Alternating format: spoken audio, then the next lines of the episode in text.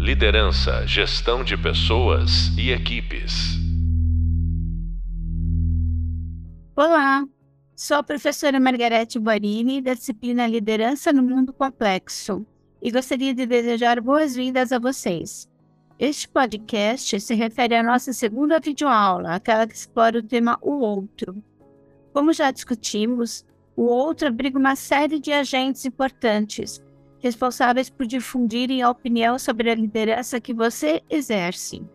São os outros, os colaboradores, os pares, as chefias, os investidores, a opinião pública.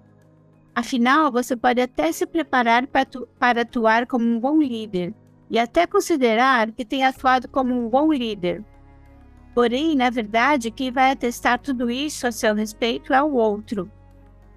A pandemia consolidou a digitalização da vida em nossa sociedade e nos, nos forçou a valorizar, criar e gerir relacionamentos por meio das telas, em formato híbrido, por meio de uma profusão de narrativas e canais. Tivemos que aprender a usar a tela a nosso favor a cuidar do cenário, a respeitar as particularidades de cada ambiente e do nosso próprio ambiente, a manter encontros em grupos e em forma particular, sempre por meio de telas. O processo do aprendizado mais difícil aconteceu durante a pandemia, mas afinal esse é um processo que requer sempre atenção.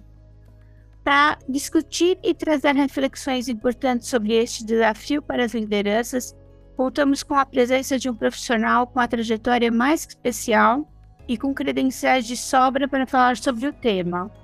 Apresento a vocês Rodolfo Araújo, vice-presidente de Planejamento Estratégico, Analytics e Inteligência da Weber Shandwick e lidera a consultoria de transformação cultural United Minds na América Latina. Rodolfo tem 24 anos de experiência na gestão de projetos, e na estruturação de negócios nas áreas da comunicação, pesquisa, ESG e cultura organizacional. Certificado pela metodologia PROCI de gestão de mudança, tem passagens por consultorias de administração pública e branding, além de ter atuado no terceiro setor, reestruturando a área de comunicação e mobilização do movimento Todos pela Educação. Rodolfo, seja muito bem-vindo e obrigada por aceitar nosso convite. Super obrigado, professora. É um prazer estar aqui com vocês para falar desse assunto super atual. Então vamos lá. É, em tempos de retomada da vida abrandada pela, pela situação, pela atual situação pandêmica, muitas organizações têm adotado esquema de trabalho híbrido. Outras permanecem com a opção remota, enquanto tantas outras voltaram plenamente ao trabalho presencial. É, por conta disso, Rodolfo, eu gostaria que você fizesse rapidamente é, duas, duas situações. Uma primeira, se apresentando, o que você faz, como é o seu dia a dia no trabalho, e depois fazendo um overview de como a gente, durante a pandemia, precisou é, viver por meio das telas. Né? A liderança foi desafiada por esse contexto e como está agora. Então, muito bem. Uh, primeiro, a United Minds ela existe já também, curiosamente, há 24 anos, né? Um pouco. É, é, vai na paralela da minha carreira, bem interessante isso. É uma consultoria que nasceu na Suécia em 1999 e depois passou a fazer parte do grupo que eu integro hoje, que é o Interpublic Group, né? Então ela foi adquirida é, há alguns anos e hoje é uma consultoria especializada em assuntos de cultura, é, de comunicação interna, de experiência das pessoas, desenvolvimento de lideranças. É, e a sede é em Nova York, né? E aí eu sou responsável uh, pela operação aqui no Brasil e também no México, que é a divisão é, basicamente América Latina. E esse é um assunto com o qual a gente tem que lidar quase todos os dias, é, justamente porque houve, olhando para trás, uma evolução bem perceptível é, do relacionamento das organizações com os padrões de interação no ambiente de trabalho é, antes, durante e pós-pandemia. Olhando para trás, a gente viu uma primeira fase de adaptação e sobrevivência, quando as empresas basicamente mandaram todo mundo para o escritório, é, para fora do escritório, na verdade, para suas casas, é, os escritórios ficaram vazios, houve aqueles planos de contingência, áreas de tecnologia trabalhando bastante para fazer com que as pessoas tivessem acesso aos documentos, tivessem uma condição de conexão bacana, enfim.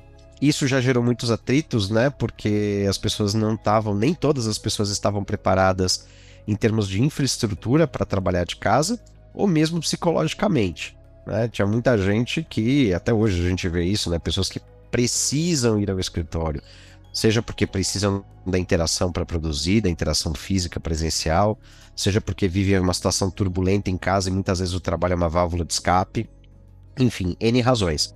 Depois, é, conforme a gente foi aprendendo a lidar, né, em alguma medida, com é, a situação da pandemia, a flexibilização é, e as restrições acabaram é se afrouxando né, no, no, no Brasil, a gente começou a viajar de novo um pouquinho e assim por diante, mas ainda em tentativas muito erráticas de voltar para o escritório, né? Então, a gente voltava, ficava um tempinho, depois todo mundo tinha que voltar para casa, porque vacina ainda não era algo muito é, bem disseminado na população, enfim.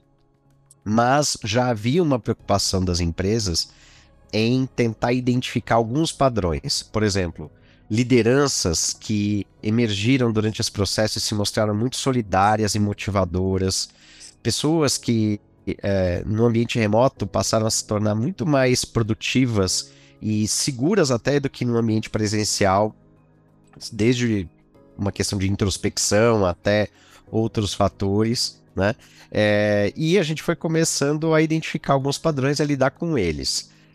Hoje, nós estamos num terceiro momento, que é o um momento de reconstrução, em que cada organização está buscando encontrar a sua melhor maneira de operar, né? É, trazendo aprendizados importantes, né? não só em relação à gestão de custos, ocupação de espaços, aluguel, etc., mas também nessa dinâmica interpessoal e modelos de liderança né, que ficaram tão importantes e também as pessoas mudando as suas próprias dinâmicas de vida.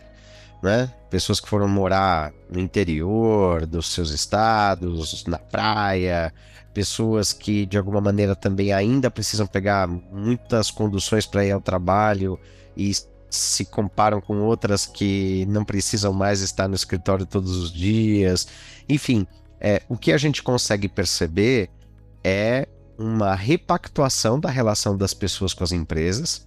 Ou seja, os profissionais hoje, na hora de pensar numa vaga ou na hora de pensar nas suas próprias posições ali dentro de uma organização, consideram outras variáveis que não consideravam antes da pandemia.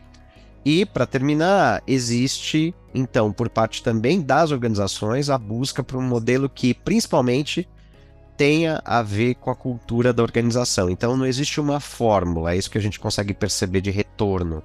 Existem modelos, existem opções, e cada empresa está tentando dançar conforme a música que mais lhe apetece, digamos assim. Uhum.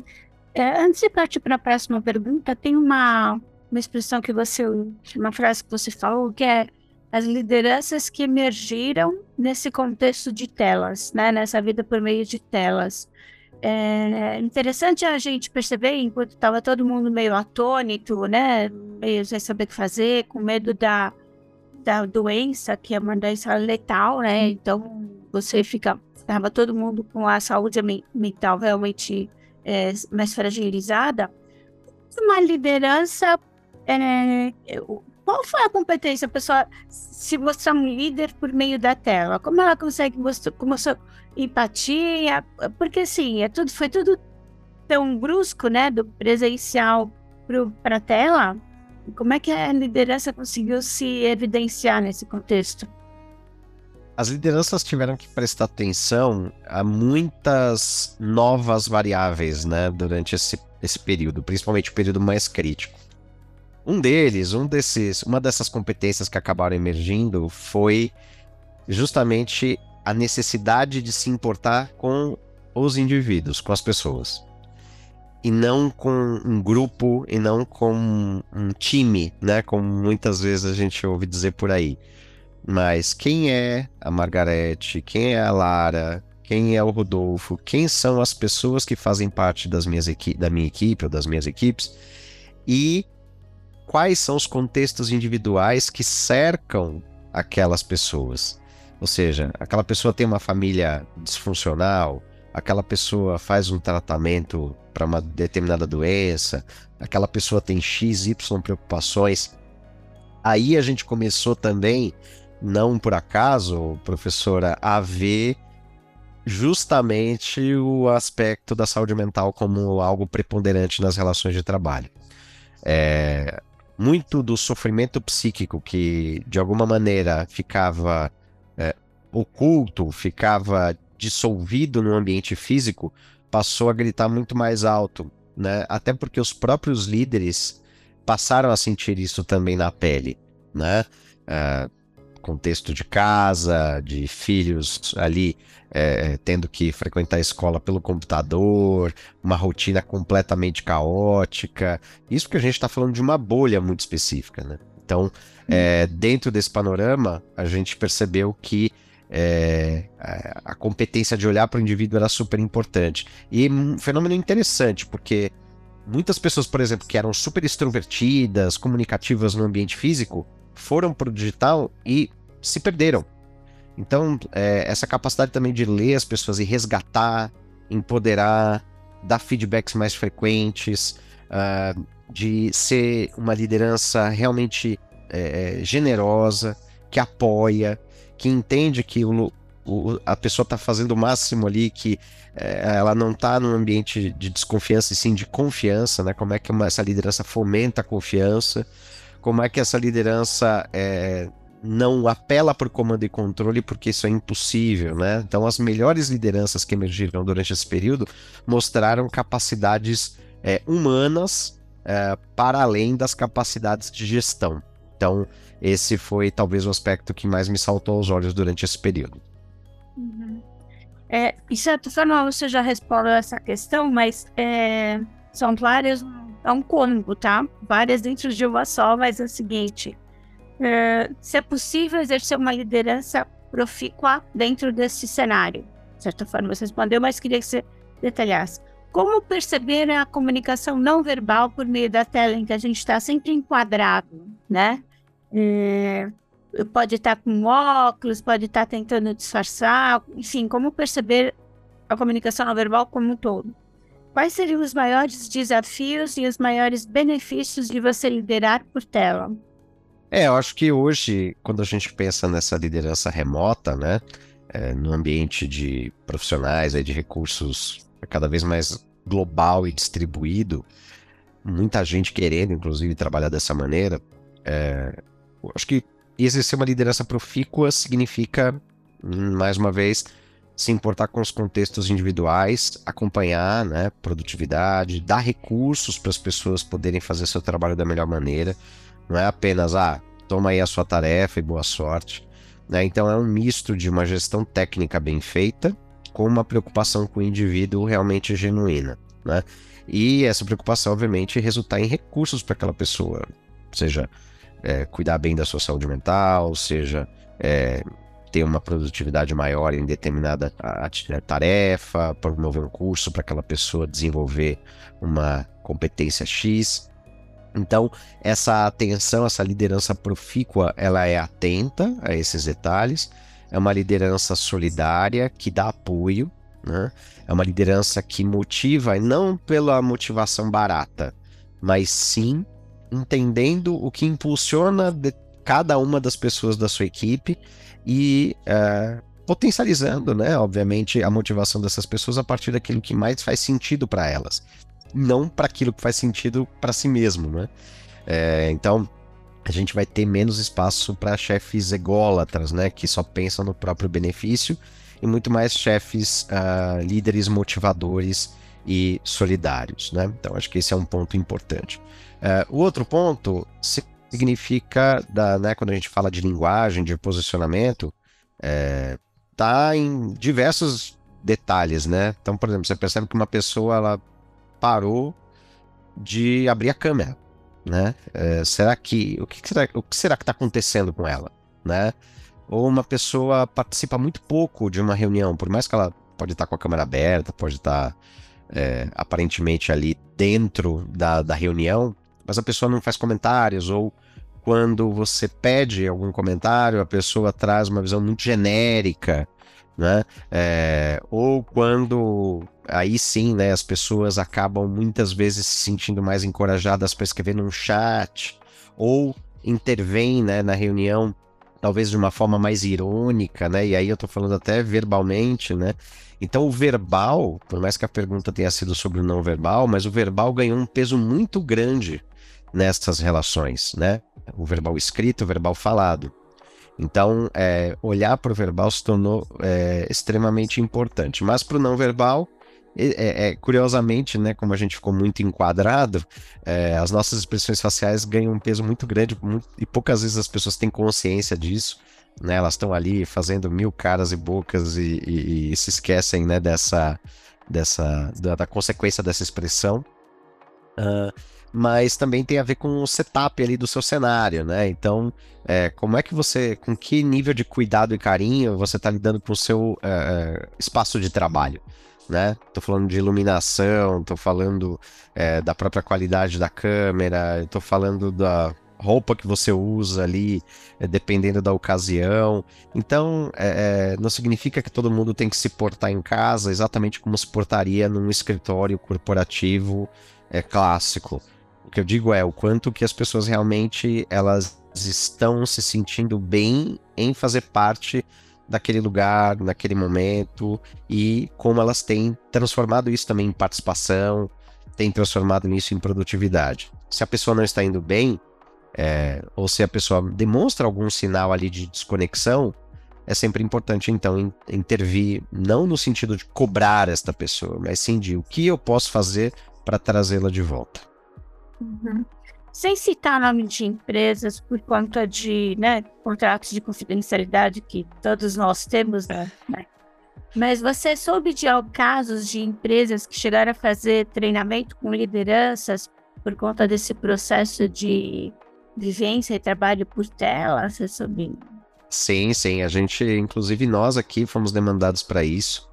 É, bem no começo ali, com pouco mais de um mês de pandemia, a gente teve uh, um cliente nosso do setor de saúde que nos demandou um treinamento, uma sequência de treinamentos para os seus líderes, é, ali bastante massiva, acompanhado de um guia. Esse guia, inclusive, se tornou um caso global para esse cliente, que é uma empresa multinacional. E era um guia justamente sobre liderança remota na época que a gente estava tentando ainda descobrir as coisas, né? Era tudo muito desconhecido, mas desde o início a gente percebeu isso.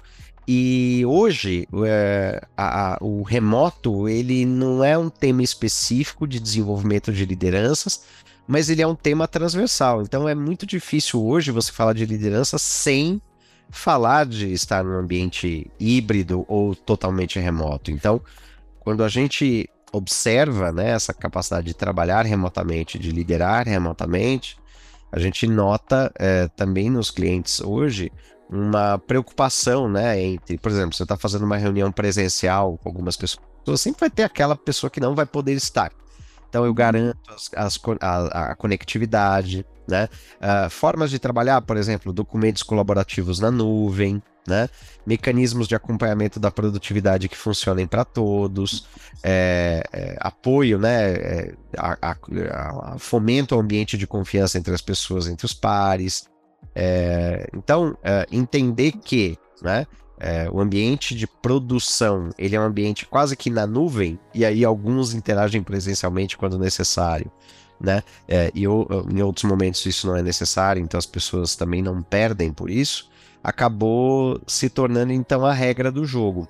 E a capacidade de navegar nesse presencial híbrido está muito também na capacidade da liderança de entender quando que o presencial faz sentido. Quando que vale a pena colocar a energia das pessoas debruçadas sobre determinada criação, sobre determinada discussão. Então essa sensibilidade também da liderança perceber quando é pertinente de fato fazer as pessoas trocarem presencialmente ou não, é, é também tão importante quanto os recursos de trabalho. Bom, o líder teve que se transformar uh, no super-homem, né? No super-mulher, quer dizer. Porque além de todas as questões referentes ao trabalho, você tem que é, é, potencializar sua sensibilidade que foi demandada a partir de um momento da história que se perpetua. Exatamente, a gente é, entende né, a liderança e eu acho que essa liderança que serve, essa liderança que está a serviço da, da sua equipe, ela nunca foi tão necessária. Então, dentro do próprio da própria linha do tempo de evolução da liderança, né, é claro, a gente ainda tem resquícios, né, de comando, controle, lideranças fordistas, né, digamos assim. É, a gente tem isso, né? A gente vê isso em muitas organizações. Porém, é, as coisas caminham na história, né, no seu passo, no seu ritmo, mas a gente vê um modelo de liderança que vai se moldando justamente com esse perfil mais humano, mais sensível, uh, que obviamente não pode perder de vista uh, os números, os processos, os sistemas, mas que é uma liderança cada vez mais chave para a cultura das organizações. É uma liderança que é, olha né, para os valores, para os comportamentos, tenta ser o exemplo vivo do que a empresa diz acreditar, né? É, tem que ser, obviamente, uma liderança ativa, visível, vocal, preocupada com as pessoas. Tem que ser uma liderança também atenta é, a, a, a, esse design das interações, né? Híbridas, remotas, presenciais. E, sobretudo, o quanto que isso se conecta ao negócio, a forma de fazer negócios e, a cada indivíduo das suas respectivas equipes. Então, o painel de controle da liderança, sim, sem dúvida, é muito mais complexo ele combina né, competências muito diferentes. Inclusive, eu estava é, no Web Summit em Lisboa no fim do ano passado e eu tive a oportunidade de participar de muitas palestras com CEOs, né? E era muito, muito frequente entre os CEOs a gente ouvir é, essa demanda, né? E talvez até um questionamento interessante, né? Porque muitas vezes a gente chama as habilidades e competências a gente divide entre hard skills e soft skills, né? Uh, e os soft skills normalmente são aquelas, aquelas habilidades mais emocionais, sociais, né? E hoje a gente não pode mais chamar isso de ah, tem o hard e tem o soft. Porque isso, o soft é muito hard, né? Se você parar pra pensar, às vezes, às vezes, mais hard do que o hard. Então. Justamente. É, e aí a gente percebe que dentro desse cenário é, esse desenvolvimento de capacidades e habilidades socioemocionais ele é extremamente demandado e, felizmente, muitos CEOs começam a cobrar isso dos seus times de liderança. Né? Porque isso também é muito importante. O exemplo tem que vir né, do, do, do, do comando, tem que vir de cima muitas vezes. Né? Não é um movimento que simplesmente de forma orgânica vai tomar conta da companhia. Não. Então a gente está formando aí uma nova geração de líderes que precisa ser consciente também desse papel, porque tá todo mundo prestando atenção, todo mundo de olho, né? Então, escorregões aí em saúde mental, é, perder as pessoas é, da sua cultura, isso representa no fim do dia custo, representa, né, não só para repor a pessoa, mas é, inteligência, tudo que se perde acaba, é, obviamente, resultando em perda de competitividade, né? Agora, é, desenvolver competência, é como desenvolver empatia é, nas pessoas, como desenvolver sensibilidade é, ou então uma, uma vigilância não ostensivamente presente, né, e perceptível, que você consiga realmente é, é, contribuir para que aquela pessoa do outro lado da tela, quando ela te encontre presencialmente, é, ela nutra a confiança na, na sua gestão. Como, como você desenvolve tudo isso? Eu acho que parte desse desenvolvimento ele está justamente nessa, é, preocupação da liderança com a relação. É, ou seja, é, na hora de começar uma relação, o processo de onboarding das organizações nunca foi tão importante, por exemplo. Né, de fazer as pessoas uhum. entrarem, entenderem aquela cultura, entender o que é esperado dela, é, entender é, quais são os valores, os comportamentos é, tolerados, não tolerados e assim por diante. É, então, uh, esse é o primeiro passo, né? Tem todo um mecanismo organizacional também que dá apoio à liderança nesse aspecto. Depois, uma liderança muito bem preparada para todos esses elementos aqui que a gente falou e também para algo que é muito importante que ajuda a construir confiança no dia a dia, que é o feedback, né? Então, aprender é, a dar o feedback, não, não estou falando aqui de avaliação, de desempenho, de review, seja lá, cada um chama de um jeito, eu estou falando de dia a dia mesmo. Foi mal? Por que foi mal? Né? Qual que é a visão da pessoa sobre isso? Se ela se sente confortável com a situação, como é que isso pode não acontecer? É, tanto para o bem quanto para o mal, né? Então, às vezes, num cenário bom, pô, bacana, acho importante você seguir adiante com essa com esse comportamento, com esse tipo de entrega. Tô aqui para você, mas agora os desafios vão aumentando, então e assim por diante, né? Então, é, é, o feedback nunca foi tão uh, crítico, digamos assim, e a forma pela qual você transmite esse feedback, ela precisa, ela requer muito treinamento. Não é só falar gostei, não gostei e não. É, então essa é, feedback, por exemplo, é uma das técnicas talvez centrais nesse exercício diário, nesse exercício cotidiano. Outro aspecto que está muito colado no feedback, mas também exige ali uma capacitação própria, que é como liderar conversas difíceis. Né? Nem sempre você vai dar boas notícias para sua equipe. Né? É, vou chegar lá daqui a pouquinho, mas nem sempre você vai dar boas notícias para sua equipe ou para certos indivíduos, né? Então, como é que você aborda essas situações de uma maneira que seja respeitosa, direta é, e ao mesmo tempo sensível, né? Sem que, que você ofereça escuta, não é que você não simplesmente faça a pessoa desaparecer do mapa ou algo do tipo, é, é, como se fosse fácil, né? Um botão que você desliga ali. Então esse é um ponto é, que eu considero é, bem, bem importante. Uh, outro ponto tá justamente também olhar nos, nos aspectos positivos. Ou seja, o time vai fazendo progressos, o time vai colecionando conquistas, celebrar, parar, reconhecer, mostrar às pessoas, né, quem está indo bem, por que, que está indo bem, o que, que fez é, de maneira positiva, que merece que todo mundo reconheça o esforço daquela pessoa. Então, essa esse exercício dessa apreciação também, ele é muito importante, né? Então, é, acho que de forma geral, também ter muita segurança técnica do que você está fazendo é importante para você tornar as conversas e os acordos muito claros, né? Então, sempre gerenciar as expectativas, conversar sobre o que vocês espera na semana, o que você espera daquela pessoa naquele mês, como vocês, o que, que você espera dela naquele trimestre, não só em entrega, mas também em desenvolvimento. É, isso é um material muito importante, inclusive, para os feedbacks frequentes, né?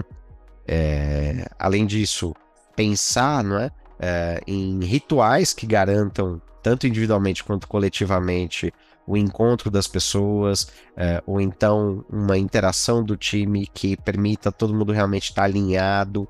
Acho que hoje nós temos uma fluência também tecnológica muito maior e que nos permite, de alguma forma, fazer isso com mais segurança, né? Então, a nossa conversa aqui pelo Zoom, é, em 2019, talvez não fosse tão é, possível, comum, quanto ela é hoje, né? Então, falando aqui de um exemplo super básico.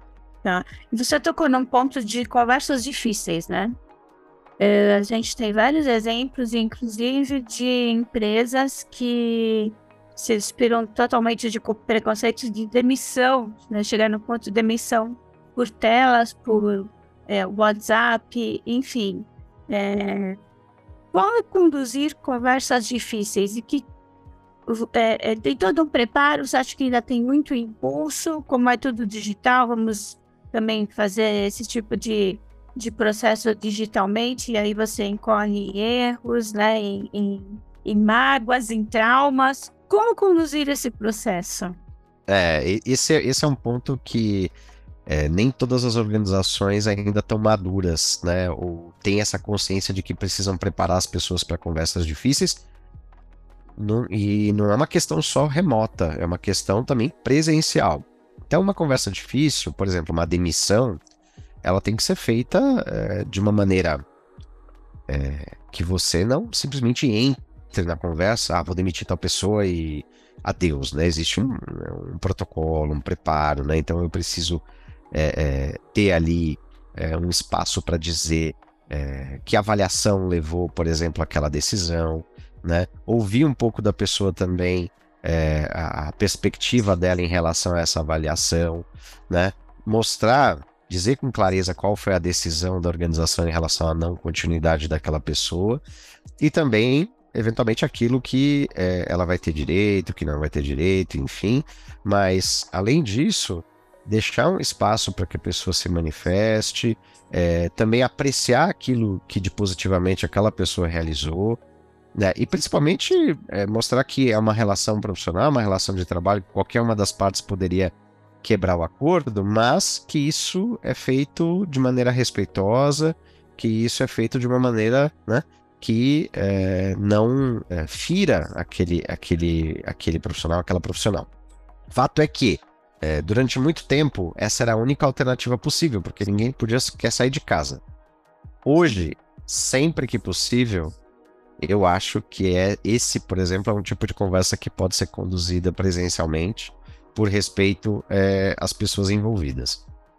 Quando é uma conversa, o feedback de um projeto, etc., sempre pode ser feito remoto, pode ser feito presencial, mas tomar sempre cuidado de fazer individualmente, né? Nunca passar feedbacks negativos em público, né? Daquela bronca coletiva, ah, vou mostrar quem manda aqui para o time, isso aí realmente não, não, faz o menor sentido, né? Então sempre tomar esses cuidados também, é, no sentido de nunca entrar despreparado para uma conversa difícil, sempre ter na cabeça o roteiro que você vai seguir, entender quais emoções você pode despertar lá do outro lado, no seu interlocutor, né? Prever possíveis reações e saber lidar com elas com objetividade, com firmeza, mas sem necessariamente transformar isso em frieza ou é, qualquer coisa que possa transparecer é, uma indiferença pela outra uhum. parte que está ali é, dialogando. Tá, então, tantas conversas produtivas, boas, de apreciação, feedback ou difíceis, todas elas têm que seguir um protocolo, na verdade, né? É, isso não significa que a gente precise engessar as pessoas, né? A gente precisa fazer com que as lideranças estejam conscientes do seu papel como comunicadoras né? na hora de passar uma mensagem importante da estratégia da empresa, na hora de dar uma boa notícia, na hora de dar uma notícia difícil, na hora de motivar as pessoas, de promover alinhamento, de reforçar determinado conjunto de valores, de comportamentos, de reconhecer alguém. É, você precisa sempre ter muita consciência de quais vão ser as emoções que vão estar em jogo, né, do que, que as pessoas esperam de você, né, de você não ter aquela também síndrome da liderança carente que faz promessas falsas, fala umas coisas completamente sem sentido só para não desagradar a equipe, né? Esse definitivamente não é um caminho. É, é, então é uma liderança consciente do teu papel na sua expressão, que a sua expressão é importante, verbal e não verbal. É uma liderança consciente das mensagens que ela deve passar é, nas interações, né? Mensagem-chave da companhia, mensagens para aquele assunto, contexto, ocasião específica. E também, obviamente, uma liderança consciente desse jogo de emoções que sempre vai estar tá ali é, acontecendo, porque liderar pessoas também a liderar expectativas, ansiedades, medos, desejos. E a cada palavra que você coloca para fora, as pessoas é, são afetadas nesses pontos, né? Então, é, ter essa consciência, né? Não é líder, uma liderança comunicadora, não é uma liderança que é extrovertida, que tem boa oratória, que sai falando. É uma liderança muito consciente daquilo que fala, como fala, quando fala, né? Então esse, uhum. é, acho que essa é uma competência que a gente ainda precisa desenvolver muito nas organizações. Sim, e para a liderança não há outra alternativa senão a desenvolver competências que a façam ter um bom desempenho nas telas, frente às telas e presencialmente. Não, há, não existe mais volta. Então, uh, acho que é um ponto muito importante para todo mundo que nos ouve ter isso, né, realmente em mente, né, Rodolfo? Sem dúvida. É, existe um conjunto de competências, é, como eu falei, né? A gente fez um estudo é, na United Minds ano passado que ele fala sobre uh, esse novo pacto entre empresas e entre empresas e pessoas, né? O que, que as pessoas estão esperando das empresas a partir de agora? Isso também né, mudou radicalmente. É, mas nós fizemos esse levantamento junto a profissionais de muitos países, muito, muitos mercados, e é, o que, que as pessoas querem, basicamente? Elas querem segurança psicológica onde elas estão, elas querem um trabalho com significado, claro, elas querem um salário, benefícios competitivos, uhum. elas querem uma liderança próxima, elas querem uh, ambiente de confiança, né? elas querem um tratamento justo, né? Isso afeta muito questões de diversidade e inclusão também, né? A gente precisa de uma liderança inclusiva, né, que saiba montar equipes diversas e que saiba incluir essas pessoas. E, uh, principalmente, né, essa, esse novo tipo de liderança mais motivadora, mais solidária, tudo isso acompanhado de mais flexibilidade. Não é só uma questão, e a gente percebeu isso na pesquisa, que entre mais de 100 fatores que nós avaliamos nessa nova relação de pessoa com empresa, o fator de trabalhar ou não remotamente, ele tá mais ou menos ali no número 58 de 100. Na verdade, o que as pessoas querem não é, ah, eu decidi, eu vou trabalhar longe ou perto ou no escritório. A grande questão é, eu quero ter flexibilidade para definir quanto da minha identidade como pessoa vai ser pautada pelo trabalho. Vai ter o workaholic, que vai ser 110% trabalho. Vai ter aquela pessoa que vai ser 50% da vida trabalho, 30 família, é, o resto um hobby. Enfim, as pessoas, na verdade, elas querem essa flexibilidade de poder é, serem bons profissionais, mas sem que isso ocorra às custas de quem elas querem ser ou da identidade que elas querem realmente se afirmar, né? Então, esse é um ponto é, também bastante importante que a gente identificou nesse novo pacto. Então, a discussão, mais do que só liderar é, de maneira remota ou presencial, é que todo o conceito e a toda a expectativa em relação às lideranças nas organizações é, tem mudado dramaticamente. É para aí que a gente precisa caminhar. Então, esse é um processo que a gente tem cada vez mais se atentar. E é o composto, né? O que você falou de diversidade inclusão, a questão da escuta, né? da observação uh, do, do outro, sobre o outro, sobre o comportamento do outro, a questão da comunicação, então, é, é, tudo isso permeado pela tecnologia ou pela não tecnologia, né? Porque a gente tem, segundo a ONU, quase 3 bilhões de pessoas que não estão conectadas ou precariamente conectadas. Então, esse papel social da, da organização passa a ser cada vez mais importante também, né? Então, se você fosse destacar é, o profissional que está é, é, assumiu uma liderança hoje, o que que, que, que ele poderia se atentar de primeira mão, bate pronto, assim, primeira competência a desenvolver, não um concurso logo de cara, mas a primeira competência que ele pode desenvolver nas primeiras reuniões que ele faz parte? Eu acho que, sem dúvida nenhuma, é a capacidade de ler os contextos individuais. É, porque entender os contextos individuais de cada membro da equipe vai dar as ferramentas, os recursos necessários para você então tomar atitudes customizadas para cada uma das pessoas, né? De atenção, de desenvolvimento, ou seja, olhe para as pessoas, saiba ler as pessoas e agir de acordo com essa leitura, né? E ter muita consciência também do que você quer passar para elas. Elas estão te olhando, né? Você está todo, todo momento na berlinda, na corda bamba, por assim dizer, né? Na vitrine então as pessoas também esperam de você, né? Então tenha consciência do que as pessoas esperam, como elas estão e o que, que você pode fazer para realmente ser uma pessoa que contribui para que elas prosperem, né? Líderes só crescem quando a equipe cresce junto, né? Não existe o líder que sobe a escada, né? É, e deixa as pessoas para trás, né? Isso, isso uhum. realmente não existe. É, e quando acontece, normalmente as máscaras têm caído bem rápido. Então, uhum. é, esse, é um, esse é o primeiro passo. Se interesse por pessoas. Uhum. E aqui fica o mote, né, da nossa, do eixo da nossa videoaula, o outro, que é justamente isso. Você só é percebido e considerado um bom líder a partir da percepção do outro. Então, se o outro não te percebe um bom líder, meu caro, minha cara, é difícil, né?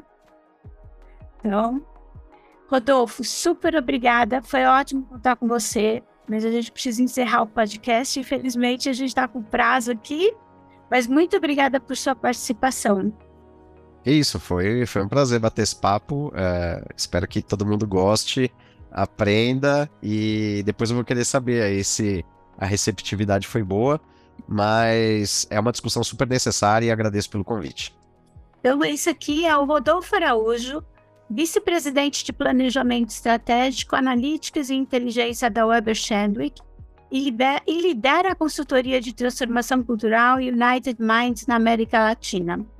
Este podcast que você acabou de ouvir para o módulo é, Liderança no Mundo Complexo é Liderança em Tempos Híbridos. Como ser percebido um bom líder pela tela do computador, do celular ou até no metaverso, quem sabe um dia. Te convido a ouvir o próximo podcast referente à videoaula 3, cujo tema é Comunicação, o, o desafio de saber escutar, falar e engajar do bom líder. Eu te espero lá e muito obrigada. Rodolfo, um abraço outra vez. Obrigada, viu? Um abraço para vocês, até mais. Liderança, gestão de pessoas e equipes.